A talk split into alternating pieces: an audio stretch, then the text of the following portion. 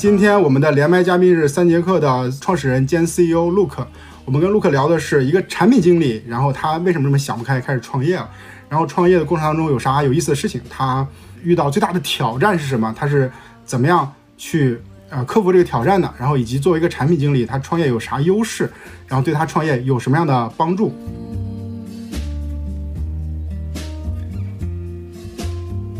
哎，那我就直接开始呃一个好玩的事儿啊，就是我第一次见 Luke 是他在百度的一个高阶产品经理的课上给大家做培训，那是百度的内训，大概是 P 级以上的人才能参加。对，所以那个时候就是第一次见到 Luke，九年了都，嗯，啊，是的，九年了。所以呃，Luke 就是你当时在百度的时候是做的哪种产品经理啊？呃，我在百度的名字叫产品架构师，做做的是大搜的产品经理，主要是负责大搜的几个产品，一个是说个性化推荐，第二个就是后面做的是一些呃垂直类目的，就是卡片化啊，这是这是第一阶段的工作。第二阶段就是去凤巢了啊，像品牌专区啊、品牌起跑线啊，包括像一些呃一些这个 App 推广啊。那时候移动化出现了之后呢，我负责的一个产品叫春华，春华就是移动应用分发这个项目，是我们当时做起来的。所以你是从百度出来创业的，中间没有其他的这个这个。对，我是二零一五年从百度离职之后创立的三节课，就直接就出来创业的。能跟我们聊聊，就是当时是什么样的一个一个情景？就是说你在，因为你出来的时候，其实百度也还是非常好的一个状态。是。然后你是为啥那么想不开就出来创业？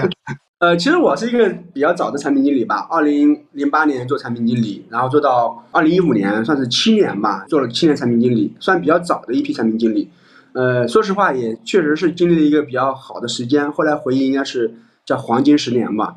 啊，而且二零一五年确实整个互联网、移动互联网都很蓬勃。啊，我我负责业务也是一个移动应用分发啊，那时候就机会还是蛮好的。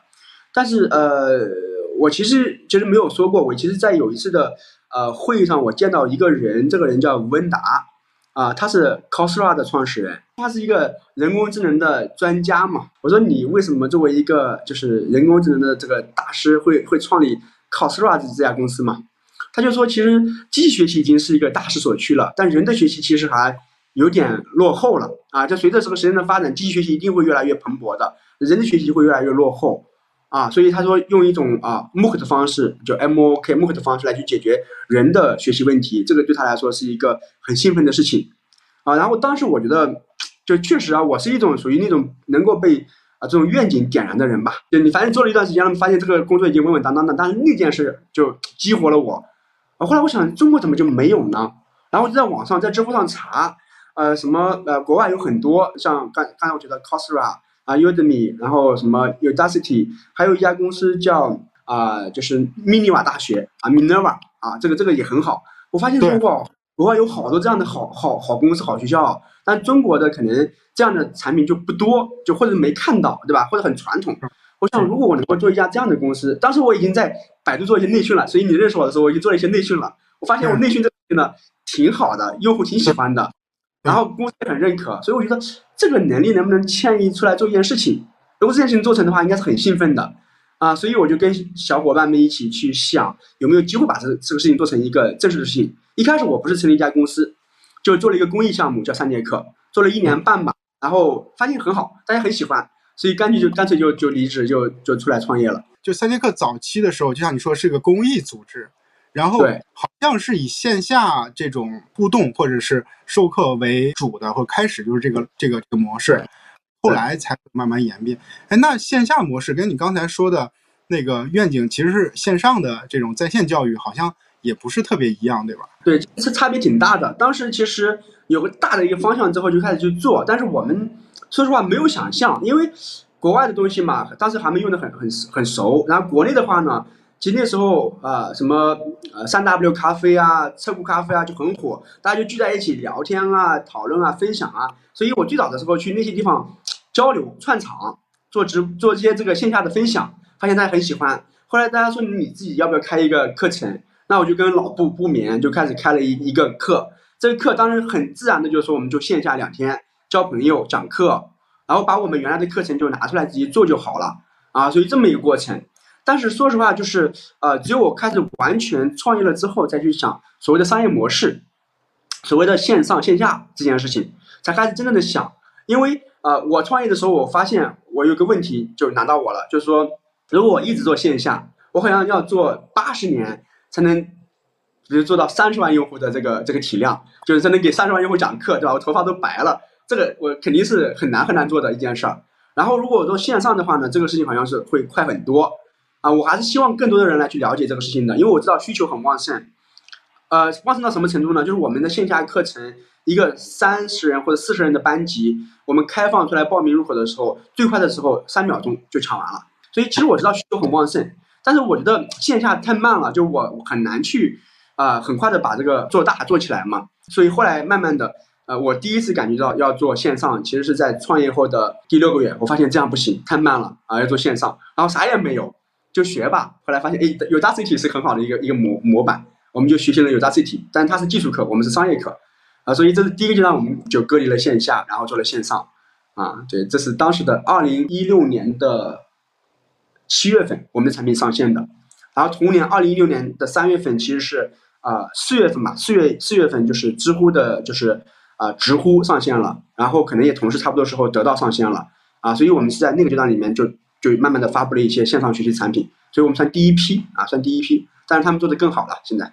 就是那听起来这个故事是还是就首先你认同了一个一件方向，就是这个方向你觉得它是有意义的，所以你去做了。做完了以后，你才发现了一些呃叫做问题，或者不能叫问题，就是瓶颈，你要去突破它。就它是一个慢慢的这样的一个过程。先有刻度，才有才有温度吧。就是你做一件事情有了刻度之后，你才发现说它的温度在哪里，对吧？否则你就不知道四十度是热还是冷嘛。哎，就是我想这是热，这是冷，然后哎，这刻度在这儿，我知道哦，大概就知道这个温度和呃刻度之间的关系了。所以你先去量它，先去做一下就好了。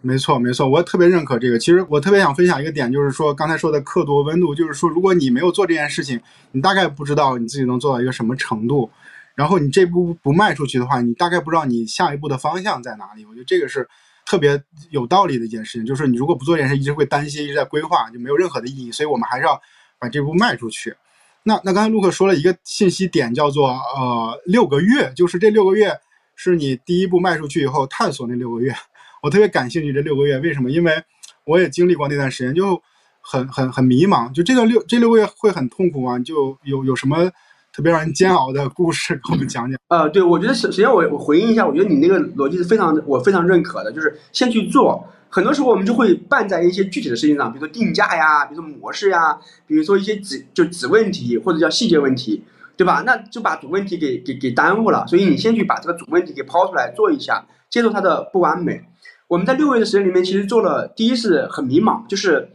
当时我们有几个选项，第一个选项就是公众号起来了。啊，我们我们无意中做的公众号其实发展的还不错的。第二个呢，我们自己做了一款 A P P 产品，给产品打分，分析产品好坏。啊，学的就是国外的一个叫 Product Hunt 那个产品啊，就是一个那个产品也有点感觉的，用户也觉得很喜欢。第三个是学习产品，啊，第四个我们还做了一个呃类似于 Actual 的 SaaS 产品，啊叫圆规，就是当时就是反正就有点钱嘛，然后创业嘛，就各种都做，做了四款产品。然后突然有一天发现说。我们在做啥呢？看起来每个都有机会 啊，哪个都不行。然后想，我们坐下来想，我们回到初心嘛，对吧？这大家很那时候很流行的回到初心。我们还是我们是我们原来是要出来做做教育的嘛，做职业培训的嘛，对吧？这这个逻辑突然发现说，哦，那这个不是，这个不是，这个不是。所以公众号可以作为一个用户交流的手段啊，但是我们的核心产品应该是教育产品，应该做一款教育产品或者做一款学习产品，对吧？那时候我们也不敢说自己是教育，就学习产品，然后。就想我们到底做个什么样的学习产品，所以当时就觉得说还是回到那个原点，然后不会做怎么办呢？学习这个行业里面全世界来看最好的产品，全部打开。就我的特点就是说，我可能我的视视视野会会横向大一点，啊，就是如果国内没有，那看国际上的，那国际上都拿出来看一看，有平台模式的，有机构模式的。那我们当时觉得平台模式我是很，当时我是很反对的，就是我觉得平台特别烧钱，特别不容易起起来嘛。那机构模式可以呀，所以学了一个机构模式就开始做，然后啥也不想，三个月之内要上线，就六个月时间里面，相当于前四个月基本上就在瞎忙活。突然有一天醒悟说啊，不能这么搞了，搞个产品吧，然后就很快的找到一个对标产品，就学习去 copy 它，然后把它的东西中国化，完了之后往前走了。所以这个我觉得是一个，嗯，我今天想好像我再次第一次创业，可能还会这么走的一条路，就是 迷茫到清晰，再到哎找到一个方向。对，就陆克讲这故事听起来一点也不光鲜，但是就很真实，就是一个就也特别像一个产品经理在在做产品，就是在过程当中，你看他刚才说那四个产品，就是他说的时候，我就在心里想这什么，就好像跟三节课现在我们的印象没有任何关系，但是又想又能理解，因为那个时候他也没想好要做这么个事儿啊，可能就是在这么瞎折腾的过程当中，慢慢就是在在找方向，哎，应该是往左一点，往右一点。慢慢的才能找准找准这个方向，所以就是你现在回头看，这应该是七年的时间吧？就是你觉得最大的这个挑战是什么呢？是哪件事情或者哪个点啊？呃，我觉得是，其实就一件事儿，就是算账。就是对于我来说，创业，呃，我我觉得不缺想法，然后大的环境其实对我们来说也是很友好的，不管是知识付费啊，还是职业教育啊，整个环境都挺好的。产品你说好呢，也不会特别好；差呢，也不会特别差，都不是大问题。啊，但是慢慢的对组织有感觉了，就是其实刚才你说我，我觉得一开始的四个月对组织是失控的，就是你招了二三十个人干嘛我都不知道，跟我大厂的感觉不一样，大厂反正就一帮人都是一类人啊，现在来的一堆人就各种各样的人都有，然后开始就有融资嘛，然后就开始花钱啊，也反正也不是呃自己挣来的钱，所以一开始的这个没有那么敏感的，就花的也比较的敞亮，对吧？然后。呃，但是这里面最大的问题就是说算账啊，我我我我现在回忆想来说，其实那时候啊，经经纬的那个就是张颖老师，他写过一一篇文章，就是呃，创始人要学会算账，要懂财务，啊，这个很重要啊。然后啊，我当时我其实我没这个感觉的，我觉得大大的账，呃，大的大的这个钱呃算清楚就好了，但并不知道啊具体的啊那个逻辑，所以其实对于产品经理来说，把它做成个生意是挺难的。我认为大家都想的是个事业，对吧？就是还有什么规模呀，什么啊增长啊，什么一一堆这个就是呃模型啊，这都是容易的。但真正算到说，我经常说进货一块钱，我卖出去一块五，然后我这五毛钱怎么分啊？分给团队，分给技术研发，分给呃可能呃就是房租乱七八糟成本，这个这这个是没有概念的。这个后来的一年半以后才有概念的，所以这里面的我觉得亏是吃的比较大的。就不会算账，就你说算账这事儿，突然之间我就印象特别深，因为最近有本书特别火，叫做《置身事内》，就是这是一本就是写给呃，比如说学生或者是你不太懂这个中国政府是怎么去运转的，中国经济是怎么运转的一本书，就是写的很白话。然后他这里边说的一个点就跟陆克说的是一样的，他说就是你看国外的这些首脑或者是领导人吧。他其实在做的很重要一件事就是算账，呃，经济是发展最核心的一个本质，是一条线，让他去算，就是要达到什么样的目标，然后需要需要 有多少收入，这些收入从哪儿来，他支出该怎么去节省。这个我我突然发现这个东西跟做一个公司的 CEO 的逻辑是一样的。那那你刚刚说这个算账这件事情没有体现出的挑战，就是我们想听那种。他挑战到你了，他让你就觉得不舒服了，或者是痛了，就这个具体的事儿，跟我们讲讲呗。其实这样的，就是呃，就是当你有个 idea 的时候，你把它变成一个产品，这个产品要会赚钱，才会成为一个规模化的可能性嘛，就才才有规模化的基础。如果你这个账算不明白的话呢，其实它的模型是不可持续的。呃，这个事情的挑战往后面再延续一段，就是我在一九年到二零年。在业务上的一个调整的前提了，就我发现这个账算不平，就当时行业里面的所有人推的那个模式算不算不了，就知道账算不回来，怎么算也算不回来啊！所以我觉得这个是这个模型是什么呢？是叫可能规模但不经济的，就规模不经济的模型了。所以其实它的本质，我认为对我来说是商业模式的深深刻的思考。就算账其实是个是个简单的事情，但往下追一层就是商业模式的深刻思考。这个我认为在创业里面是极其重要的，就是尤其在一个探索型的行业里面，啊，没有一个前人走过的路啊，可能在那个时候我们确实没有人走过的路，所以我们会发现说它的商业模式到底长什么样啊，它以用什么样的方式来去规模可经济的发展，这件事情我觉得是我在二零年其实是有很大的感悟的，就是我的所有的成长来自于产品经理到商人的变化，其实就是在商业模式这件事上加了一个维度，当你加了。加了这个商业思维或者商业模式的这个思考这个维度之后，可能才能成为一个，我觉得是对我来说从一个产品经理真的变成了一个创业者。所以这里面的这个挑战来自于说，从你的岗位属性变成一个 founder，变成一个 businessman，就商人，这个逻辑就是跨度极大。我觉得我我现在都不一定跨得过去啊，我还在跨的过程当中，因为商业模式这件事情非常深。我以前是不太理解和敏感这个词的啊，这个商业模式这个词，但是后来我发现它的确很重要啊。为什么很多投资人投的是商业模式的创新呢？是因为这里面它表象的是产品，它隐含的下面的是算账的这个账本，中间把它衔衔接起来，就是既有用户的这种需求和市场的衔接性，比较我们叫 PMF 吧，又有这个商业模式的可持续性，这东西连在一起才是真正的牛的地方。所以这个花了我比较多的时间去思考啊，而且我也认为我现在跟产品经理可能，如果是跟一个就是传统意义上产品经理差别所在，就是我对于商业模式的就是思维性思维空间打开了啊。我觉得产品经理还是个一维、二维、三维的啊，那四维就是有时间轴在里面了，就我能够算到未来三三个月、六个月、十二个月我们的可能长成什么样，这个其实是是算出来的，是模型和商业模式推导出来的。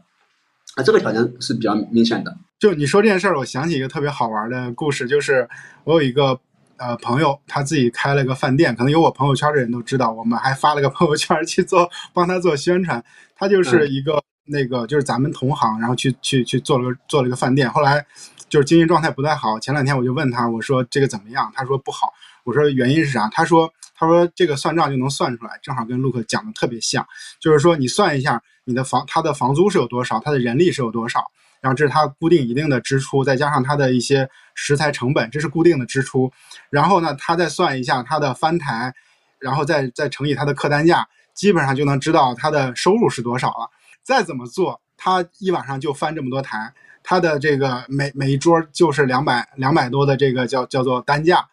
那他就一直会这样 亏下去。我说，那你早干嘛呢？就是你开这饭店的时候，你怎么不算？他说算错了。他说 开的时候算是是一桌是三百多，然后实际上他做不到三百多，是做了两百多，最终导致说就是哎经营上有点困难。就这是我讲的这个例子特别小。其实有些东西是玄学，有些东西是科学，在创业里面，比如说用户会在什么时间点喜欢什么的产品，这个需要碰的。这个需要碰，就像打麻将一样，哪张牌出出去之后被吃了，被碰了，不，你点炮了，这个是这个是一个玄学，不一定很科学。但商业模式这个其实不用去探索的。我们经常说，我们先走一步，真走的一步是产品的探索，不是商业模式探索。商业模式可能第一天开始的时候，你起手就知道你的一年在哪里，两年在哪里了，你你是突不过去的，那就是个墙，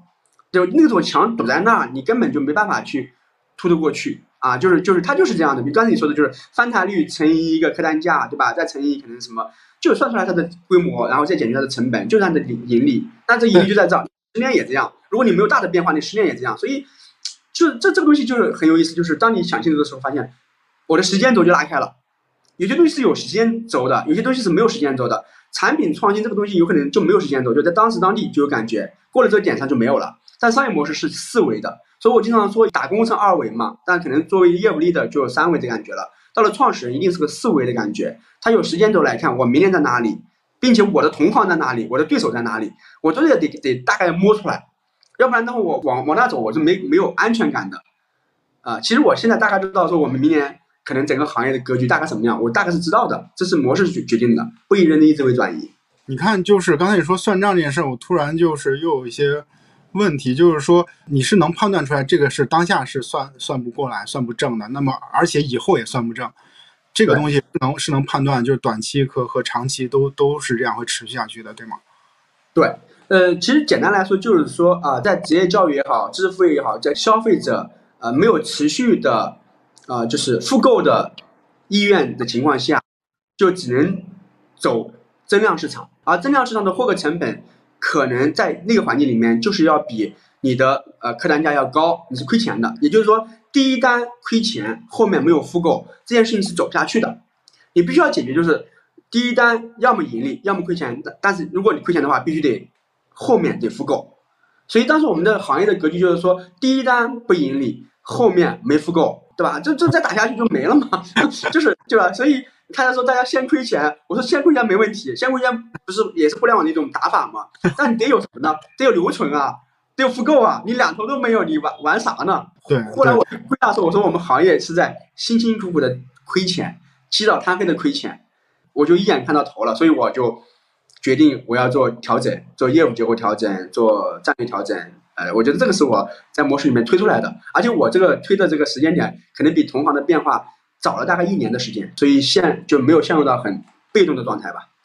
听起来这个调整好像会是很痛的阶段，所以调整这件事儿，就是有有啥经验或者是感受分享一下不？我觉得其实在当时当地啊，不觉得痛苦，就是你在悬崖边上的时候是不会在乎发型的，就是一生也得跳。所以你说曹操去从华容道出来，肯定不会在乎就发型和衣着的，就这么一种状态。所以在当时来看是没有什么感觉，就必须得这个逻辑上走下去。但是呃，的确是挺耗精力和心力的。就是如果没有那种很强烈的心愿的话，那这件事情大部分人就觉得我们就改良吧。我们就改良优化，对吧？我们就把它做成另外一种模型。但是我不是的，当时的感觉就是说，给了我机会，我要去试试。啊，就是投资人给了我机会，市场给了我机会，团队给了我机会，关键是用户给了我机会。啊，我觉得我一定要去试试，所以我我必须得把这个牌打好。我手上还有牌，我还在牌桌上就要打好。我我相信它是有解的。我到今天为止，我就相信，就是一个这么好的行业，用户有明确的需求，怎么能没解呢？就当然这也是后面会证明也也许是没解的，但是我当时当地包括现在，我觉得有解的，所以那就简单来说，就这个产品经理的优势来了，就是就思考会很很简单极致，就不会想特复特别复杂，就把这个基本逻辑弄清楚了之后，好，剩下的全是 to do 啊，全是全是该做的事情了，啊，就就没有什么复杂的了，就是一步一步走就好了。呃，当然我自己其实也是把自己关关起来待了五天的，在一个山上，然后在一个帐篷酒店里面，呼呼的风吹着，对吧？然后。呃，就是感受一下，就是我到底要不要去转，以及说风险和收益，对吧？然后呃，对于后面的很多事情的安排，其实都是要去想一想。后来我发现还是要做的啊，没问题就做啊。所以我现在感觉是，好像每个创业者，就每个走过一定阶段的创业者都会遇到啊。刚才你说一开始有没有挑战呢？其实说实话。我我我其实我相信这个就是快刀说的一句话，就是说创业里面没有那么多的大挑战，都是细碎的小问题所积累起来的一一些挑战。但那个点上，可能每个创业者的一号位都会遇到说左还是右，生还是死，这么一个选择点。就跟我我经常比喻说，就跟我们那个玩那个地雷那个游戏，最早的时候那个电脑里面有个单机游戏是是那个地雷嘛，最终的那一环节就是两个里面没有逻辑的，就选一个，炸就炸了，不炸就就就赢了。就那个点，好像每个人在通关的时候，路上一定会遇到，或早或晚，啊，但我不知道我遇到是不是那个，也许后面还有更大的。但是我在当时觉得说，你就得选一个，而且选了就得去做，啊，但后面回想起来，哇，消耗的精力太多了。如果我今天再让我选一次，算了吧，我就不要了。对，明白。你在那个五天在那个山上的帐篷酒店里，你花那五天是用来干嘛的？就是我问细点，就是你是需要梳理，你是通过逻辑推导。得出来一个结论，还是说你的时间花在你要做那个决策？这个决策是说要不要拼这一下子？就是可能你就需要一些时间去让自己下这个决心，还是说你花这时间是用来做一个产品经理式的逻辑推导？我我前两天啊啥都没想，就在山上走走转转，就是让我安静下来。因为在一个决策之前，我走之前的时候，这公司是一堆事情的。啊，就是在如火如荼的几百个人在工作，对吧？然后销售、市场、投放、研发都在工作。我是一个非常亢奋的，就是就是上班状态。那我去了之后，我一开始就是根本静不下来。我觉得大家有这种感觉，比如你在工作很高强度的情况下，去一个地方，你得花点时间让静下来的，让自己静下来。所以我就在那找吃的，跟房东聊天，然后就走走看看，吃吃，把自己静下来。然后让我享受这种生活，因为我觉得这种生活对我来说非常的奢侈，就是基本就没有在大城市里面，在工作场场所里面没有。然后后来想，哎，如果我不干这件事情了，我不做创业者了，我就在这里生活，我行不行？就是这是一种解，就是解脱，就像在这里一直生活行不行？然后很快发现说不行，就是我待不住。有个声音说，反正你有的是机会在这里，你可能五十岁、六十岁也可以在在这种地方待着，但你现在来肯定是你待不住的。啊，你有自己的就所谓的这个念想还没有去完成的，啊，所以这前两天我觉得就就一个问题，就是我要不要在这留下来，一直留下来吧，不走了，发现不行，真不行，这是真实自己的这个欲望的，就是你确实你有这个欲望。然后第二天、第三天就说，那干啥呢？就我回城市里面，我觉得我可以去传媒大学教教书讲课啊。我当时也是传媒大学的客座教授啊，我也很喜欢跟年轻人去交流啊。你也感受到我上课其实还是很喜欢的，至少我的我的情感的这个需求是很能得到满足的。然后后来我想，那我四十五岁、五十岁以后也可以呀，甚至我那时候的精力更旺盛、更更更经验更好，来去讲课嘛。那好，我那我还是做这件事情吧。啊，这件事情那如果做要怎么做？其实后后面几年就一直在做减法啊。哪件事情是能够让我觉得踏实做下去，并且能够看到未来的，就不会被那些声音给干扰了，被竞争对手的，被可能别的外面的人的，被公司内部的人的声音给干扰。就回到我自己声音说，啥事儿是你最认可的？因为你也做了这么多事儿了嘛，你也知道这里面一定有一个东西是你认可的，是你最认可的。你把它找出来，就是听自己的声音。所以我觉得，就是哪件事情是我最认可的，并且我用我的话说，打掉最后一颗子弹，我也觉得认。我也觉得认的那件事儿是什么？我不能说你觉得打这方向对，我就这么打；你觉得那个方向对，我就那么打。要是那样的话，我打完了最后一颗子弹之后，发现我太亏了。这我自己的我自己认可的方向，我都没有发一枪，结果我已经没有子弹可打了。如果我剩下十颗子弹，我应该就是。照着我我认认为对的有有兔子的方向有猎物的方向，我啪啪啪啪，我就把它打光，打不到我认，这是我的问题，打到了我也认，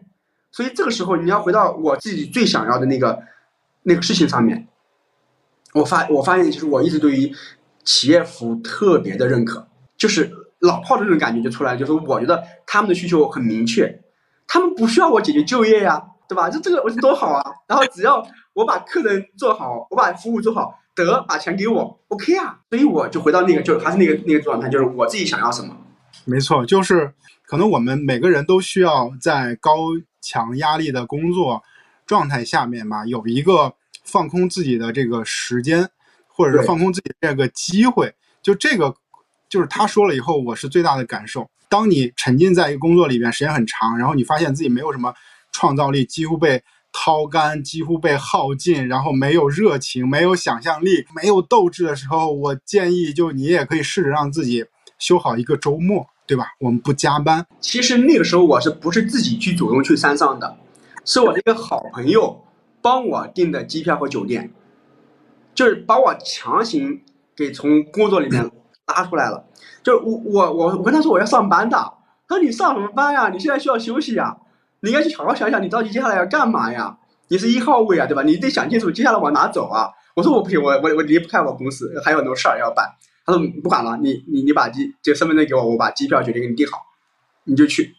你三天以后就出发。有时候我是走不出来的，或者很多人是没办法去切换那个轨道的。但如果你身边有个很好的朋友帮你切换了，哇，这是善莫大焉，就是特别的，我我特别感激他。对，就是他是这个朋友是愣把你拽出来的，所以我觉得这个特别对，确实就可能谁也帮不了你，就只能你自己。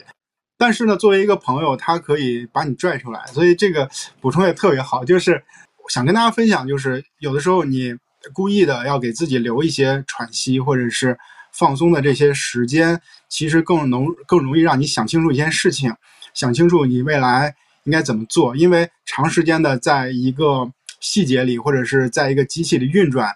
就让你的视野就盯在眼下的那一亩三分地儿，就是你也不抬头看天，你也不望远处望路，你也不知道自己方向对不对。很多事情你会觉得呃非常的痛苦焦虑，但是呢，当你把它放下，说看看这个我以后想想去做什么的兴趣什么爱好什么干什么事儿觉得很开心，那我就要去做。我跟朋友在一起玩就很开心，我就要去跟他们一起去玩，就。这两天或者一天的时间花出去以后，会给你带来了极大的这种放松感、松弛感啊。就气场真的很重要，就是在不同的气场里面，我觉得你的悟性是不一样的。就在一个很庸俗的环境里面，你的思考一定是庸俗的；到了一个气场很空灵的地方，你的你的思考一定是、一定是、一定是有创造力的。我们在日常里面就是一个轨道，对吧？你上班、下班路上，你就没有创造力嘛？你就没有跳开的可能性。所以我那个朋友告诉我的，气场极重要，你得换个气场，才有可能去想你新的东西。没错，没错，我觉得这个建议就特别好。就是呃，我最近经常喜欢在小区里散步，然后一散就散一个小时时间。就它其实会把你从工作当中拉出来，然后在那一个小时里边，我能进入到一种沉浸的状态，然后去思考很多我坐在办公桌前面想不清楚的事情。然后呢，就产品经理到创业者这个话题呢，我还是特别感兴趣。所以说有一个特别俗套的问题，但是我们肯定绕不过，就是你作为一个产品经理，你去创业，你做 CEO，你觉得呃他有啥优势？就产品经理的这个角色对于你当 CEO 有啥优势？这事儿呢褒贬不一。就是我想听听你个人是怎么看这个事情的。呃，我我自己觉得优势还是有的，就是最大的优势在于说我对于啊用户需求的挖掘能力吧，就是对于市场的理解和用户需求的挖掘能力，这是很很自然的一种能力，就是我可以呃就往下抽象啊到可能更原始的需求，就比如说大家来买课程背后其实一定不是买课程，他是买的是一个敲门砖，就是我的就业的求职的一些敲门砖，或者我。转型的敲门砖，那我这个敲门砖是什么？到底是啊证书是 offer，还是比如说这个公务员或者是研究生的这么一个录取的通知书，对吧？如果这个有了，我们才可能很扎实的去交付这款产品。但我们的产品其实没有的，所以很快就能够就推出来这个结论，就是我们不做那些事情，我们做这些事情。第二个就结构化思考能力就会比较好，就是我很快就有一种。就把它变成一种产品的能力。举个例子，就我们怎么在线上给大家交付一门课程，这件事情其实是一个很抽象的事情。你想，在二零一六年的二零一六年的时候，大部分的产品像优酷一样，是一个视频，下面有些啊有些留言啊，这是一种典型的模式，把叫优酷模式，对吧？然后可能还有一些文章模式，但是我们其实是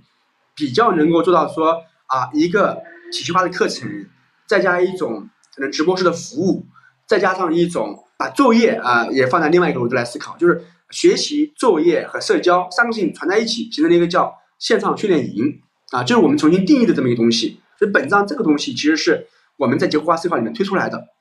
而且我们把作业批改这件事情做到了线上化和结构化，而且有很多的这个老师可以同时来去批改作业，这这都是我们的核心能力，就是啊，但这些能力都不是最重要的，最重要的能力是什么呢？我觉得，我觉得应该是就是对于。事物本质的思考的能力吧，就是我跟于军老师有次有次交流，他通篇交流里面全部都是非常显而易见的词，讲的全是一些极其硬核的道理，啊，我觉得本质思考能力就很强，啊，我也在学那种能力，就是我觉得这个能力就是直言这个事情的本质是什么的能力，我觉得这个产品经理会有一点优势的，就是他直接说这个东西，这东西就是不行啊，我觉得这个产品是没有需求的，这个产品是没有价值的，这种结论是非常简单直接就出来的。我在想。你面对创业的时候，你是要做教育，我感觉那个时候你可能也不是那么了解教育的，是吧？所以这过程当中是有个学习的阶段。就刚才你讲的探索本质，我觉得说的特别好。但是怎么探索呢？一定是要有一个学习的过程，就是你从没那么了解，是一个线上产品的一个产品经理，变成一个教育公司的 CEO，这个过程是怎么跨越的？你是咋学习的呢？怎么适应的？呃，我觉得整体来说，我们对于这个东西的应该形成一种方法论的，但这种方法论当然因环境而异，会释放或者是会收敛。就是我在阿里也待过，我在百度也待过，我觉得两种公司的文化一样，导致我们这可能在某些方面的释放的不一样。但是一定是有一些一些一些方法论的。呃，我自己的方法论很简单，就是 MVP，我我我会很喜欢做这件事情。就是在三节课的很多同事都知道我在零到一这个事情上会很很喜欢，会很有感觉。啊，就是我特别愿意去用一些最小可视化的东西去给用户去感觉去看，看完之后我就立刻感觉到这是对的还是不对的，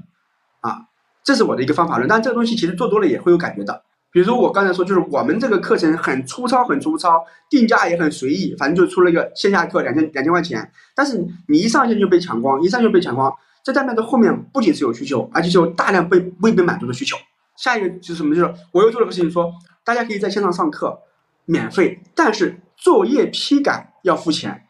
要付一百九十九来去批改作业。很多人百分之八十的人愿意付钱。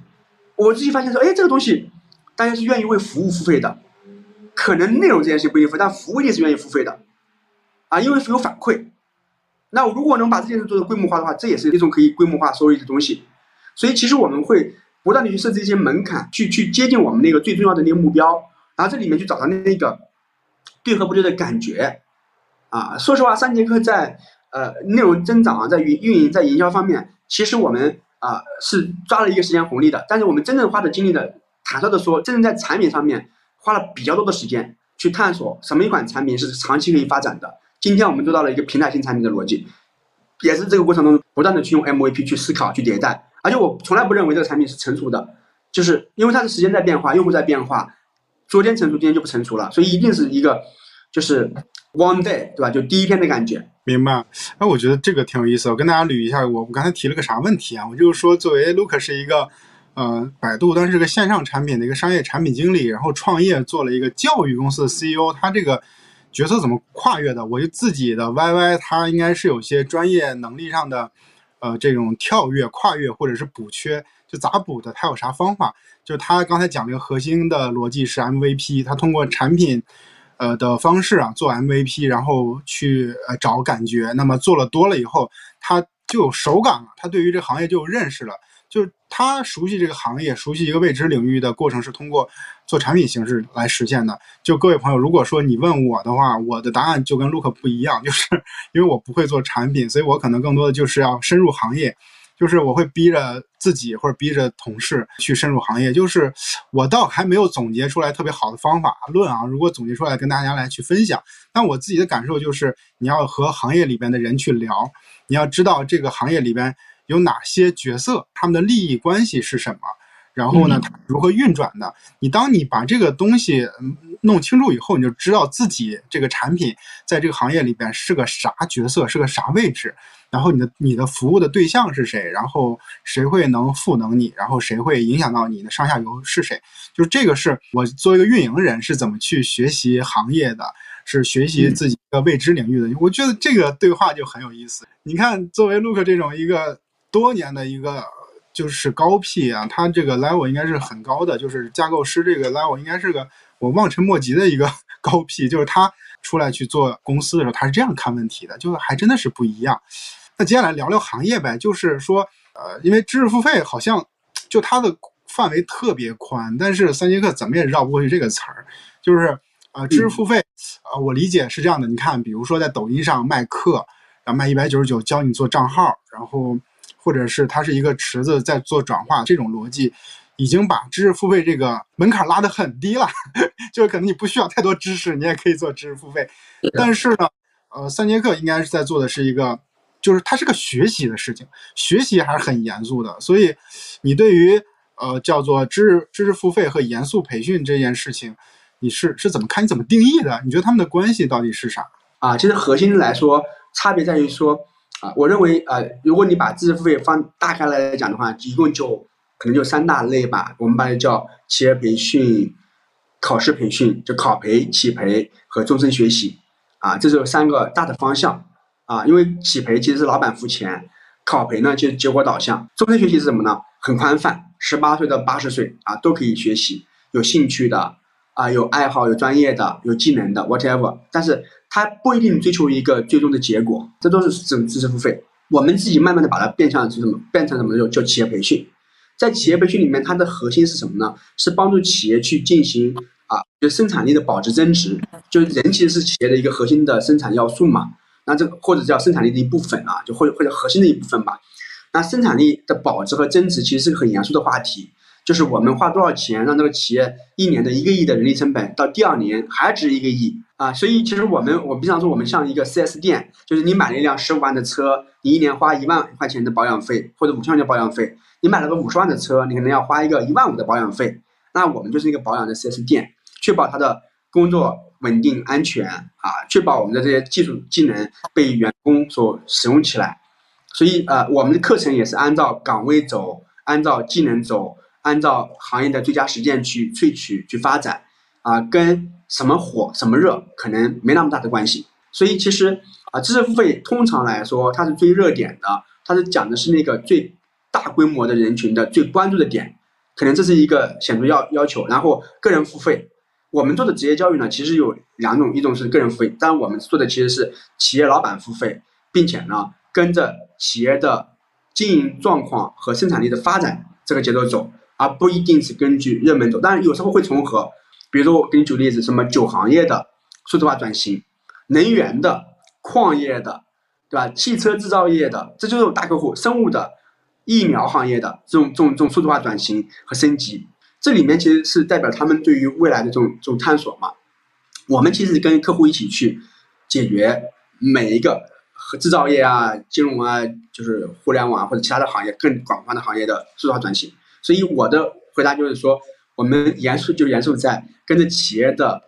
发展和生产力的升级去做工作。明白明白，我理解就是支付付费这件事情还是短期里边就是进来的人太多了，然后它其实有点流量逻辑，就我不知道理解是不是对。跟教育还是一个很严肃的事情，然后严肃的事情，严肃教育它会持续存在，这个需求会不会根据热点，不会根据风口的变化而变化？就刚才陆克讲的一个公司，它要维持它的这种战斗力，它一定会。呃，一直在去要做内训，然后一直要保证自己团队的这种战斗力或者能力的提升，所以他是一直需要这个这个角色的。但是知识付费这件事情有点像风口，然后可能会，呃，叫做流量多了可以做这样的一些转化。知识付费追求的是叫变量，然后企业培训追求的是常量。你像那些岗位多少年都不变了，对吧？它是常量为主，变量为辅的，而知识付费是变量为主，常量为辅的。这个我感觉到真的不一样。对我评论区里面有一个我的朋友叫范志飞，然后他说企业人才培养和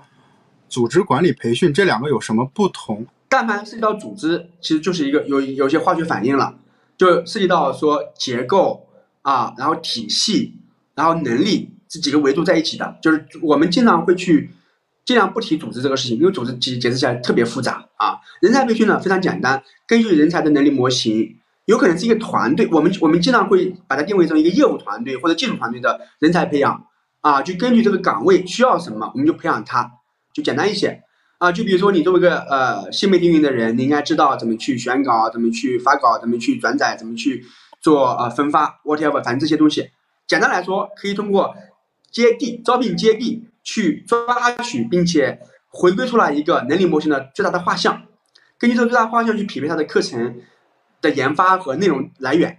但是组织这事情不一样，组织一定是跟跟公司有关系，跟业务关系。你是什么样的一种这种组织结构，导致了它的这个培训的方向是不一样的啊？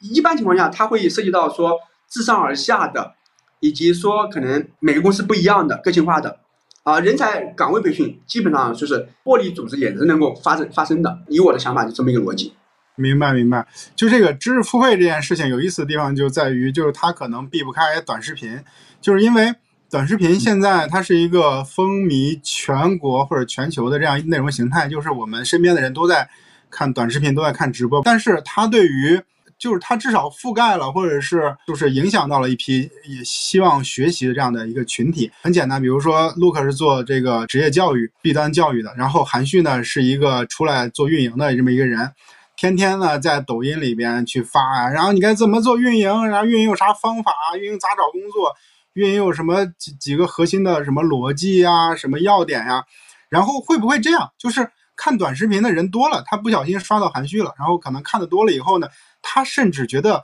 自己啊知道运营是啥了，或者是说他没有那么强烈的想学习的这种欲望，那他会不会对于呃认真去做教育的人会有影响？那么简而言之一句话，就是当下短视频内容形态对于三节课这种做教育的这种业务会不会有什么直接的影响？啊，我觉得对于个人业务一定是有影响的。其实今年的影响已经很明显了。原因很简单，就是我觉得最大的一个问题就是它的时间被拿走了。我们经常说做教育，其实在跟用户的手机做做做斗争啊，不管是线下还是学校里面，还是我们的线上，其实大家的手机都会不断的把时间碎片化。把你的注意力往娱乐方向去去转移，所以个人又要花钱，又要花时间，又要虐自己这件事情，显得在今天这个环境里面是非常难的。除非有真的有很大的需求和自自觉能力啊，就才才有可能。一般的就会被牵走了。然后在里面你说的看到了就是会了，对吧？就是我以为我买了这本书，我就发现我已经看完了啊。我有了这本书，就是我已经有知识了，反正就是这么一个逻辑。但是呃，我们其实很幸运的就是我们在。两年前就切到了企业培训赛道，那企业培训赛道里面，尤其是企业线上学习这个事情，在在今年其实是线上化明显提升了啊，因为因为线下不太好做了嘛，就是线上提升了，所以老板的决策更加理性。那个人花钱，个人花时间，个人虐自己，变成了老板花钱，我花时间，我来虐自己。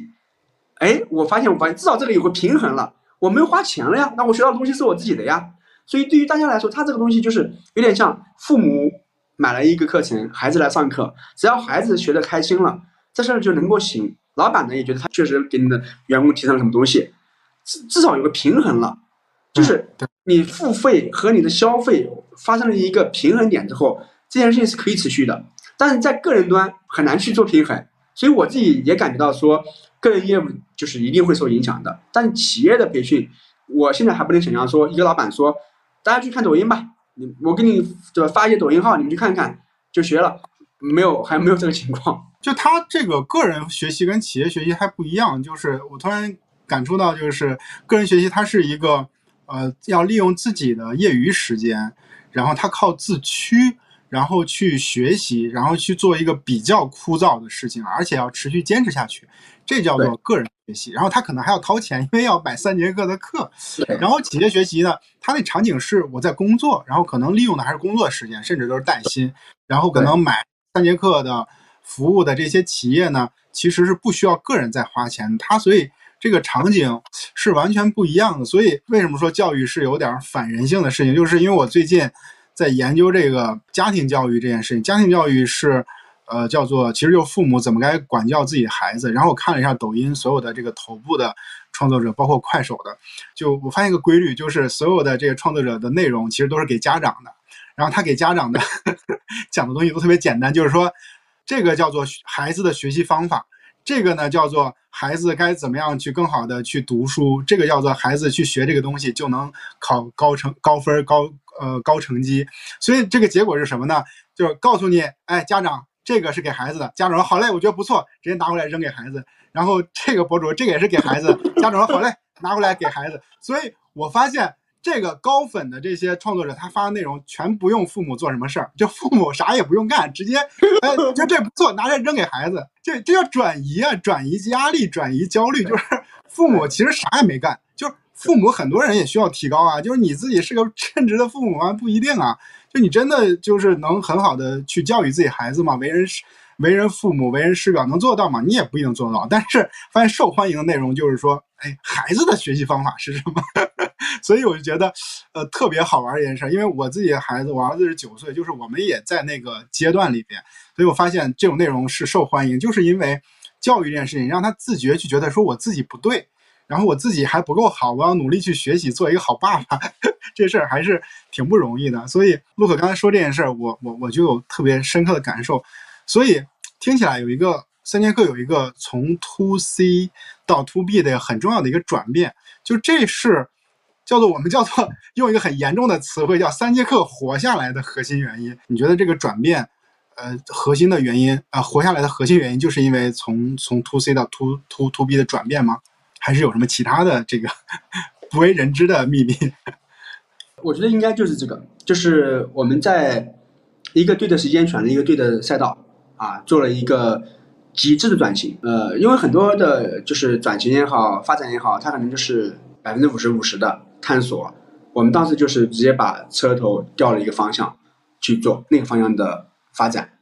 而且很极致的做了，就是在两年时间里面积累了很多客户。资源和很多就是行业的一些口碑吧，就在企业培训里面。所以这两年可能大家对于呃，可能个人对于三节课的这个就是就听到的就少了很多了。但企业里面其实形成了一些比较好的口碑和就是声音。所以啊，我们可以认为说这个选择确实是比努力很重要。就是我认为很多在 C 端赛道的同学们、行业的同仁们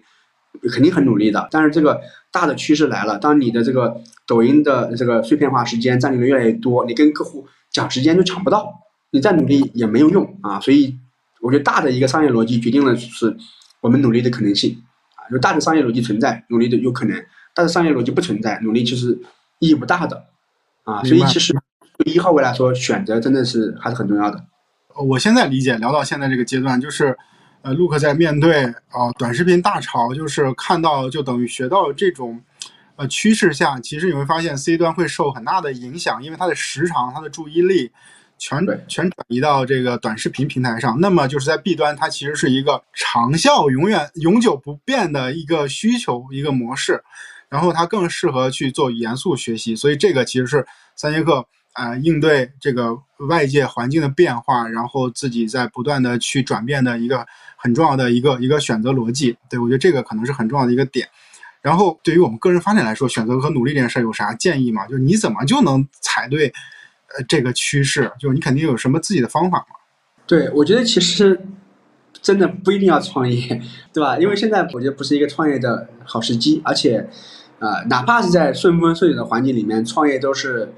重塑自己的一种过程。啊、这个过程我觉得没不一定有必要非得去尝试一下，对吧？如果让我再选一次，真不好说。但是但是走的过程中你还是很很开心的，因为你会发现你自己的各种可能性。那就是如果是七年前认识我的人跟现在认识我的人，可能觉得我都不是同样一个人。whatever，反正就是创业其实是让一个人有比较大的变化的一个过程吧。但是我觉得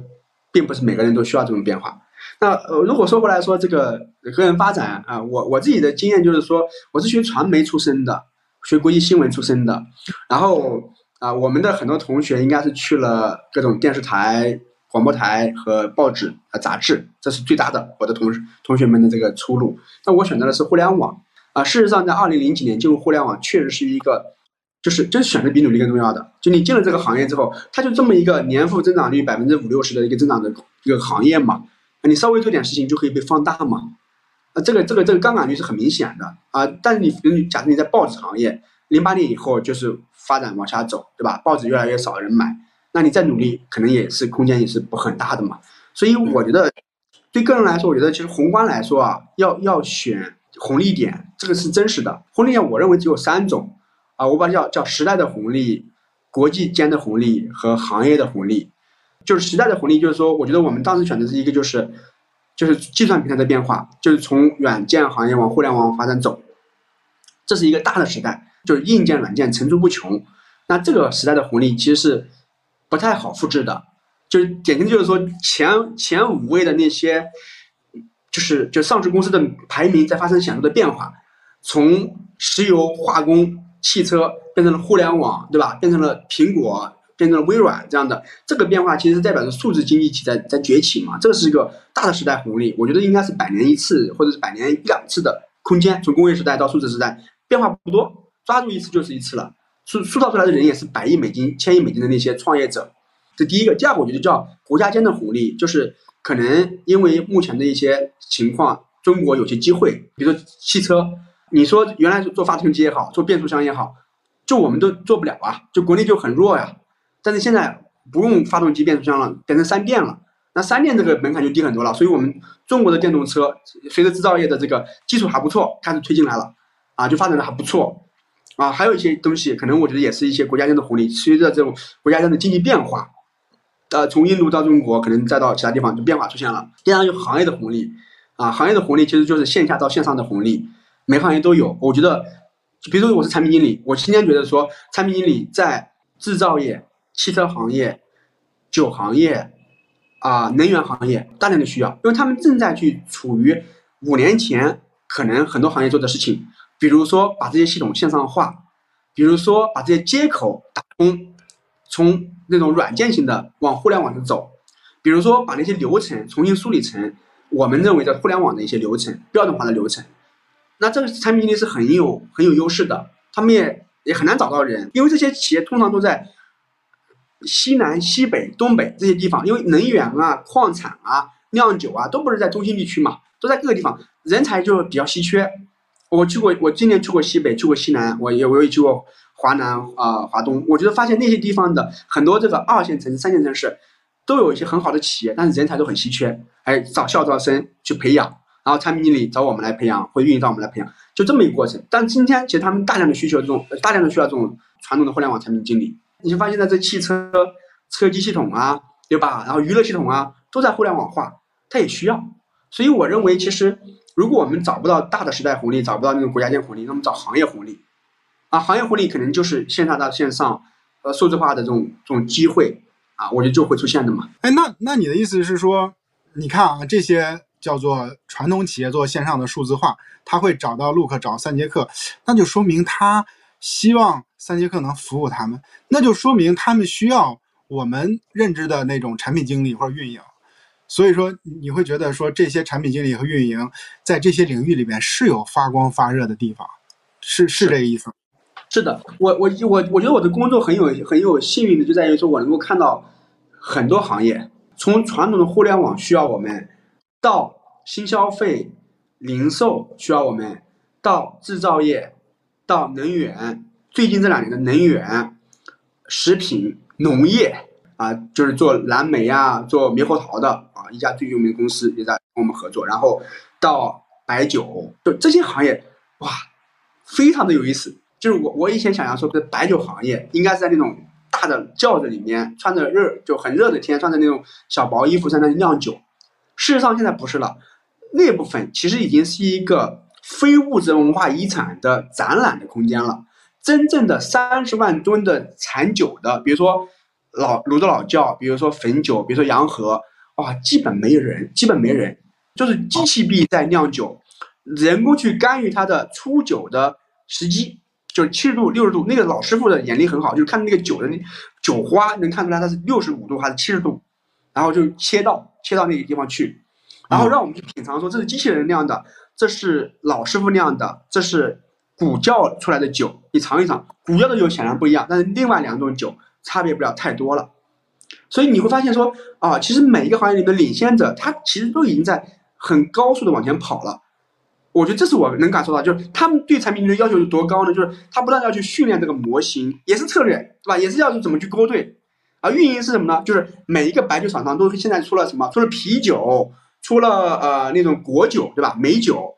也要去运营，也要去营销，打的是女孩子，九五后的女孩子那些受众，那也要去营销，要去增长，要去运营活动。我们的我以九为例的话，就两大产区，在西南地区的，对吧？就是四川地区和江淮地区这两个地方。说实话都没有太多互联网人才。陆可说了很多的这种呃新的方向，它是一个风口一个机会。但是我该怎么就接着上这机会呢？就能把这船能赶上呢？因为因为他遇到的问题可能是大家都有共性的，就是它中间这个对接的这个连接点是没有的。比如说招聘网站呀、猎头啊、HR 这个是没有的。就因为大家还是术业有专攻，都专注在自己领域里面，所以它出现了个极大的信息壁垒。但是你看，陆克刚才讲这个酒讲的这么热闹，我突然意识到，三节课不就是这里边很重要的一个连接点吗？就是你们要不要做招聘？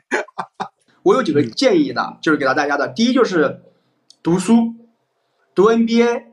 出国读书，这是三个层次啊。我读一些东西，我看一些东西，我可能认识一些，我觉得书可能是个引号，比如说文章、公众号，对吧？或者直播，就就是就链接嘛，通过书这个媒体来链接人。第二就是就是读 NBA，就如果现在我们呃也没有特别忙，我们花点钱读个 NBA，读个 EMBA，你发现那里面的人就很多样了。就我觉得真正能够链接他们的，反而在那种 NBA、EMBA 班里面，五湖四海的人都来了啊，搞这个传统的，搞牛奶的，对吧？搞我有时候去 NBA 讲课也是啊，就是哎你是来哦伊伊利的哦蒙牛的对吧？哦这个是呃白酒厂商的啊，那个是这个啤酒，就大家都是五湖四海的朋友来了，然后你跨了两三届之后。任何行业你都能连接上了，啊，我觉得说读书其实是一个你可以链接很多东西的，就在一些社群里面嘛，学习型的社群里是连接很多东西的，啊，第二个呢，我觉得就是真正的交朋友，就是你你认真的去交朋友，认真两个字要打引号的，就是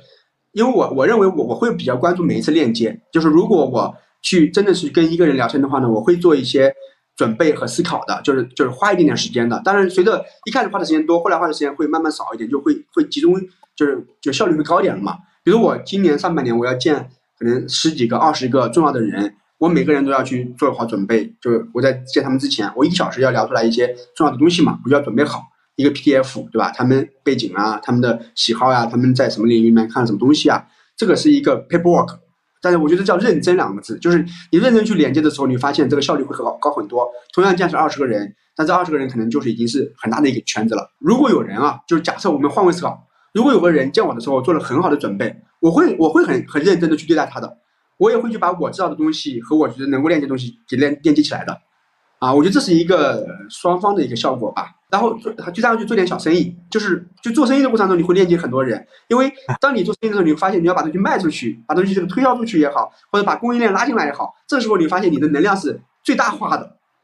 啊，就是你对这个人的一感觉是最强烈的。就这个人能帮你，那个人是你的客户，那个人是你的这个人是供应商，你会很快的连接起来，所以这个很重要。所以我觉得是学习、交朋友、做个小生意，可能是我们打开这个逻辑的最大的一个机会点吧。这三点还挺有意思的，确实值得我们去尝试。但是我不得不吐槽一下，第一点，你说要读 MBA，这有点是不是有点太精英视角了？就是 还有那么多人能读 MBA 好吗？就是大家，那我就贼心贼心不死的再问一下，为什么三节课不能帮我们输送一下人才？你都这么熟了。其实，其实，其实招聘是一个门槛极高的事情。因为我之前实习的时候在智联招聘嘛，就是我觉得我做教育或做招聘之后，我发现招聘的门槛其实比教育还要高。就是当你有十份简历的时候，你是推不出去的；当你有一万份简历的时候，你的推去肯肯定很低；当你只有了一百万份简历和一百万个岗位的时候，那这培训效率才能起来。它是一个很很需要规模化的一个一个一个一个领域，它的门槛很高。另外就是，就是我觉得就是教育已经很重了，又搞教育又搞招聘这些事儿是有点给自己找麻烦。后来想想，就是你说的这个规模化，那就是 B 端和 C 端都需要把规模化做起来。生意的逻辑和创业逻辑真的不一样。生意的逻辑是我们要拼出来一个披萨饼啊，创业的逻辑是什么呢？就是要把它变成一个非常简单的，就每个人都能吃到的一块小蛋糕，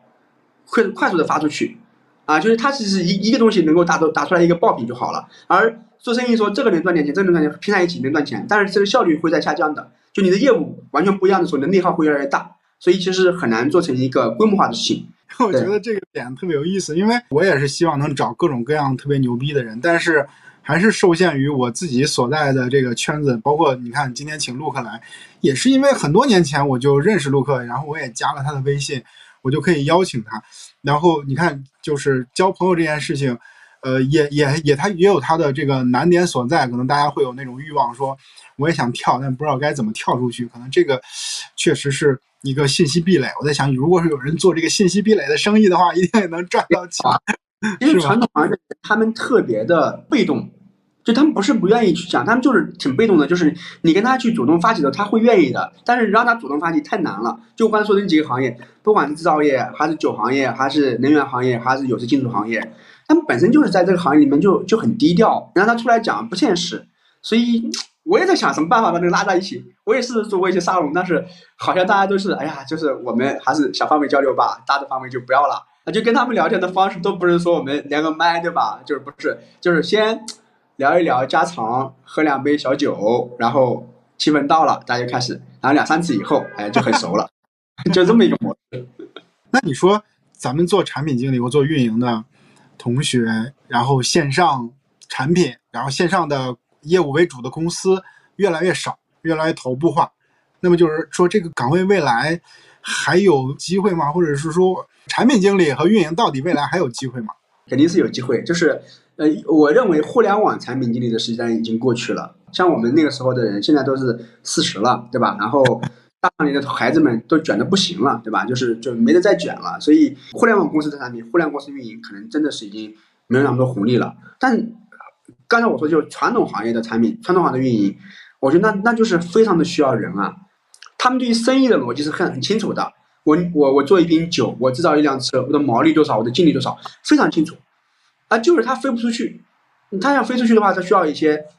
渠道啊，抖音也好，快手也好，微信也好。啊，或者自媒体也好，等等这些东西，你能写的、能运营的、能做活动的都有机会啊。我很早的时候我就看过一个叫西贝餐厅的这个产品和运营的模式，就是他们组成了一个叫试吃团，就选了一帮人来什么呢？来试吃，每次去一个餐厅吃，吃完之后要票选出来一道菜，